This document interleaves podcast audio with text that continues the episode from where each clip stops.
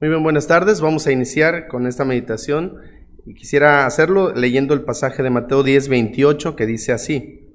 Y no temáis a los que matan el cuerpo, mas el alma no pueden matar. Temed más bien a aquel que puede destruir el alma y el cuerpo en el infierno. Vamos a hacer una oración. Les invito ahí en donde están a poder ir a nuestro Padre Celestial. Dios, gracias te damos por esta palabra. Sabemos que tu palabra es viva y eficaz y no importa en dónde estemos, Señor, tu palabra siempre va a ser la obra en nuestro corazón. Señor, ayúdanos a poder tomar este tiempo de meditación, enfocarnos, quitar distracciones y poder estar centrados en tu palabra, en lo que tú has dicho y lo que tú quieres enseñarnos esta tarde. Lavamos tu nombre, Padre Celestial, por Cristo Jesús. Amén. Ante las noticias de la pandemia mundial del coronavirus, que tanto se ha hablado últimamente, es interesante ver las opiniones divididas que hay incluso dentro del grupo de creyentes. Eh, y en general son dos, los que creen que es verdad y los que no creen que, sea verdad, todo lo que se, se ha estado diciendo. Los que no creen que el coronavirus sea una epidemia real tienden a desarrollar todo este tipo de teorías de la conspiración, diciendo que pues que es una táctica del gobierno para mantenernos sometidos o que fue un plan de China para eh, comprar acciones a bajo precio y ganar eh, ventaja en, la bolsa de valores. Y algunos creyentes dicen que es una estrategia para cerrar las iglesias, para detener nuestra libertad de expresión, nuestra libertad de, de expresar nuestra fe. La verdad desconocemos si todas estas teorías son verdaderas. La realidad es que el coronavirus sí existe. Es, un virus real. Esta enfermedad, como lo explica el pastor y teólogo eh, médico también Miguel Núñez, ya había surgido en el año 2003 en China y después, 10 años después, apareció en Arabia Saudita, eh, y, pero fue contenida en su momento en estas dos naciones. Y según el Centro de Control de Enfermedades y la Organización Mundial de la Salud, se han reportado hasta la fecha cerca de 170 mil casos alrededor del mundo, donde más de 11 mil han muerto a causa del virus. No podemos decir que no es real, porque es real. Y de aquellos creyentes que están convencidos que la epidemia mundial es una realidad, también tenemos opiniones divididas, porque algunos que se sienten súper espirituales, ellos piensan, no, pues confía, si eres creyente, Dios no permitirá que el virus te toque. No tienes que hacer caso a lo que las autoridades dicen, pues puedes saludarte, puedes abrazar, ¿verdad? A las demás personas. No tienes que cerrar las puertas de tu iglesia. Pero ¿qué dice la Biblia? Proverbios 22, 3. Dice, el avisado ve el mal y se esconde, mas los simples pasan y reciben el daño. Si esto es mentira y usted tuvo las precauciones, no va a pasar nada. Al contrario, va a desarrollar buenos hábitos de higiene. Pero si es verdad y usted no tiene las precauciones, pues habrá consecuencias. Y el otro extremo, ¿verdad? Son aquellos que pierden la fe y viven en temor. Eh, vimos un extremo, los que dicen, no, no pasa nada, somos creyentes y el mal no nos va a tocar. Y otros dicen, pues se van al otro extremo diciendo, no, pues Viven afanados, preocupados por lo que está sucediendo, hacen compras alocadas por si el mundo se viene abajo. Y ante esta situación como la que estamos enfrentando a nivel mundial, es muy fácil perder la fe. Pero es justo en esos momentos, hermanos, donde debemos volver a Dios y recordar quién es Él. Este, es por eso que queremos compartir estos videos, estas enseñanzas por medio del Internet, para poder animarnos a usar este tiempo de cuarentena como un medio de gracia que Dios nos está dando, como un medio de gracia para desarrollar una vida devocional personal y, familiar y poder volver a Dios, poder buscar qué es, quién es Dios, hay que recordar lo que Él es para nosotros y poder aplicarlo a nuestra vida en cuando el temor, cuando el afán, cuando la ansiedad quieren tomar el control de nuestra vida. ¿Cómo podemos enfrentar la crisis que nos rodea? ¿Cómo, ¿Cómo, es que como creyentes debemos responder? Quisiera compartir únicamente dos cosas esta tarde. En primer lugar, necesitamos descansar en Dios. Necesitamos descansar en Dios. En varias ocasiones hemos dicho que el Dios que gobierna el macrocosmos, las galaxias, el universo, Es el mismo Dios que gobierna el microcosmos, las partículas más pequeñas, hasta cada átomo en nuestro cuerpo. Dice la palabra de Dios en Daniel 4:35, todos los habitantes de la tierra son considerados como nada, y Él hace según su voluntad en el ejército del cielo y en los habitantes de la tierra, y no hay quien detenga su mano y le diga, ¿qué haces? Hermanos, Dios tiene el conocimiento y toda la autoridad sobre las fuerzas naturales y sobrenaturales que gobiernan a este mundo, a nuestro universo. Dios tiene el conocimiento y toda la autoridad sobre todo lo que pasa natural y sobrenatural. Mire lo que dice Job 37, 5 al 6. Truena Dios maravillosamente con su voz. Dice, Él hace grandes cosas que nosotros no entendemos porque a la nieve dice, desciende a la tierra y también a la llovizna y a los aguaceros torrenciales. Él manda, Él tiene el control sobre todo lo que sucede en esta naturaleza, en este mundo. Job 37, 5 al 6. Y puesto que Jesús es Dios, si Dios tiene el control y gobierna sobre las fuerzas naturales y sobrenaturales, Jesús también tiene esta autoridad. Jesús también tiene este control sobre la creación. Mire lo que dice este pasaje extendido de Mateo 4, versículo 37 hasta el 41. Pero se levantó una gran tempestad de viento y echaba las olas en la barca de tal manera que se anegaba. Y él estaba en la popa durmiendo sobre un cabezal y le despertaron y le dijeron, Maestro, ¿no tienes cuidado que perecemos? Y levantándose reprendió al viento y dijo al mar, Calla, enmudece.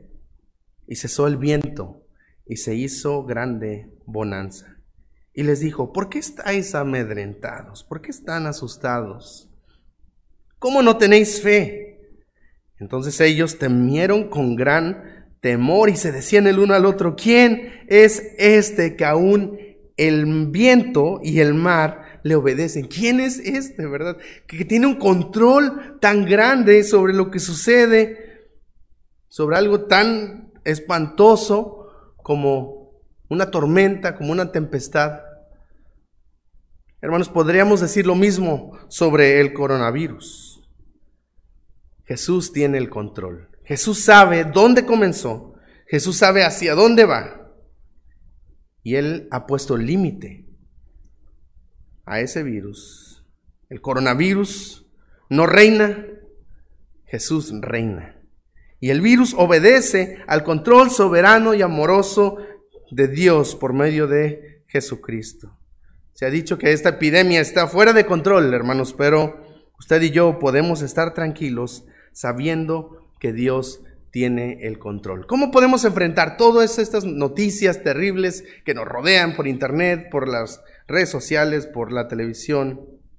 Primero, hermano, descanse en que Dios está en control en que Él ha puesto límite y Él ha establecido límites, incluso a un virus pues tan, tan temible.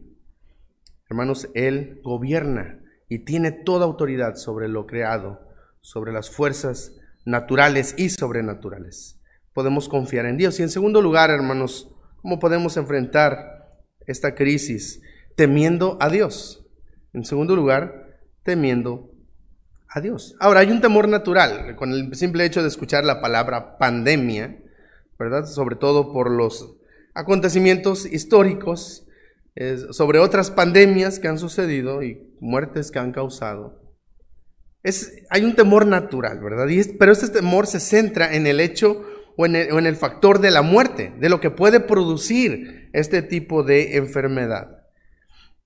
Sin embargo, para el creyente, para aquel que está en Cristo, la muerte ha sido vencida y ya no debemos tener, temer, ya no debemos tener miedo. Primero a los Corintios 15, 55, Pablo exclama sobre esta victoria que Cristo nos ha dado sobre la muerte y él dice, ¿dónde está, oh muerte, tu aguijón? ¿Dónde está, oh sepulcro, tu victoria?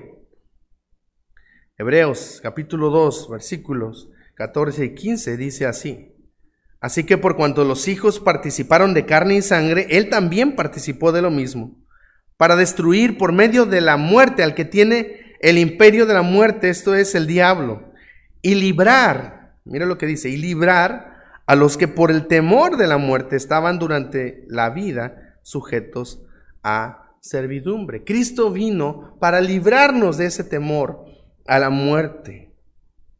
Tomando, participando, dice que por medio de la muerte, Él tuvo que pasar por, por eso, para que usted y yo pudiéramos tener la victoria y clamar como Pablo, ¿dónde está muerte tu victoria? A pesar de que hay un temor natural, porque la muerte no es algo agradable que podamos enfrentar, no es algo que esperamos con tanta ansia humanamente hablando. Eh, sin embargo, ¿verdad? El creyente ya no teme en el sentido de que la muerte no representa lo que yo soy, no representa mi realidad, la muerte no representa mi destino final. Mi realidad está en la victoria de Cristo sobre la cruz. Y por eso el Señor Jesús animaba a sus discípulos en este pasaje que comenzábamos leyendo, Mateo 10, 28. No temáis, porque hay un temor normalmente. Escuchamos, ¿verdad? Pandemia, coronavirus, muertos. Hay un temor, pero Jesús les dice, no temáis a los que matan el cuerpo, mas al alma no pueden tocar. Temed más bien al que puede destruir el alma y el cuerpo en el infierno. ¿Qué es peor que una pandemia? ¿Qué es peor que la muerte por causa de un virus? Hay algo peor.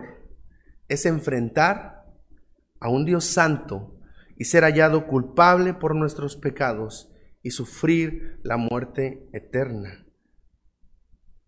Hermanos, esto es lo que el mundo necesita. Más que una cura para el coronavirus, y sí, sí se necesita una cura para el coronavirus, hay un problema más profundo que se llama pecado. Y hay una necesidad eterna de la obra de Cristo, de la salvación eterna que Él ofrece al alma humana. El mundo necesita arrepentirse y volver a Dios. Y probablemente esta enfermedad sea un llamado de Dios a poder pensar en la eternidad, poder pensar en la vida y la muerte y poder recordar dónde está como creyentes nuestra esperanza. Hermanos, descanse en Dios. Él es el que gobierna, Él pone límites, Él es el que dirige con poder, tiene autoridad sobre las fuerzas naturales y sobrenaturales. Él está en control, aunque al hombre se le haya salido de control esta epidemia.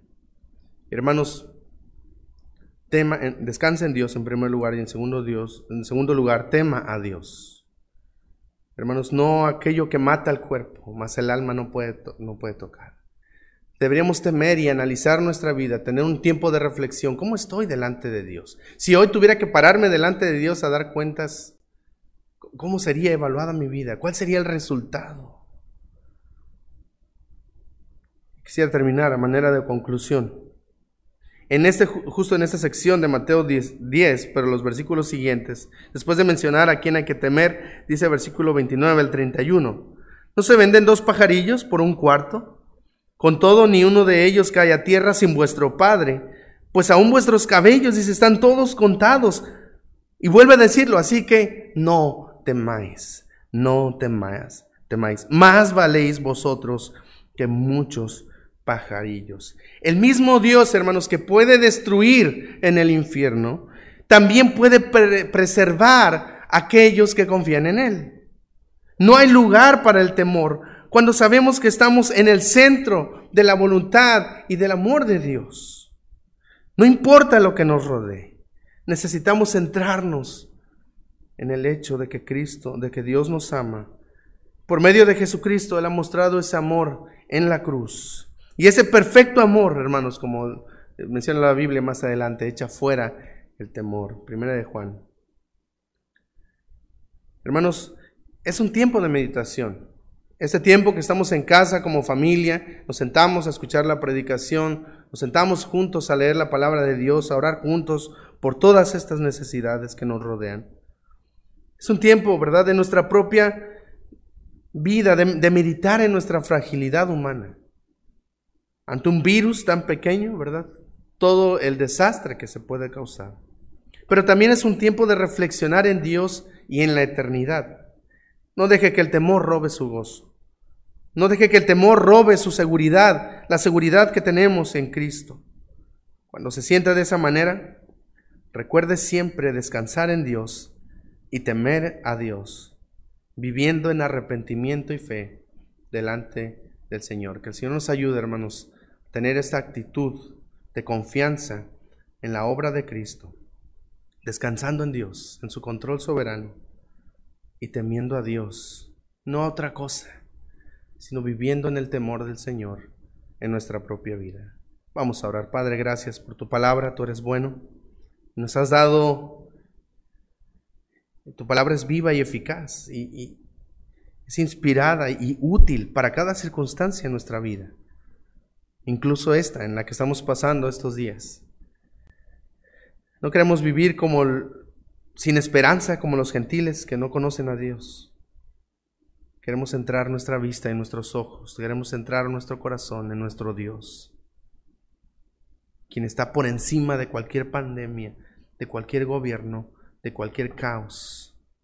Pues tú eres soberano, nuestro Dios está en los cielos, todo lo que quiso ha hecho. Gracias Padre, porque tú eres bueno. Enséñanos a hacer tu voluntad y ayúdanos a vivir para tu gloria. Por Cristo Jesús. Amén.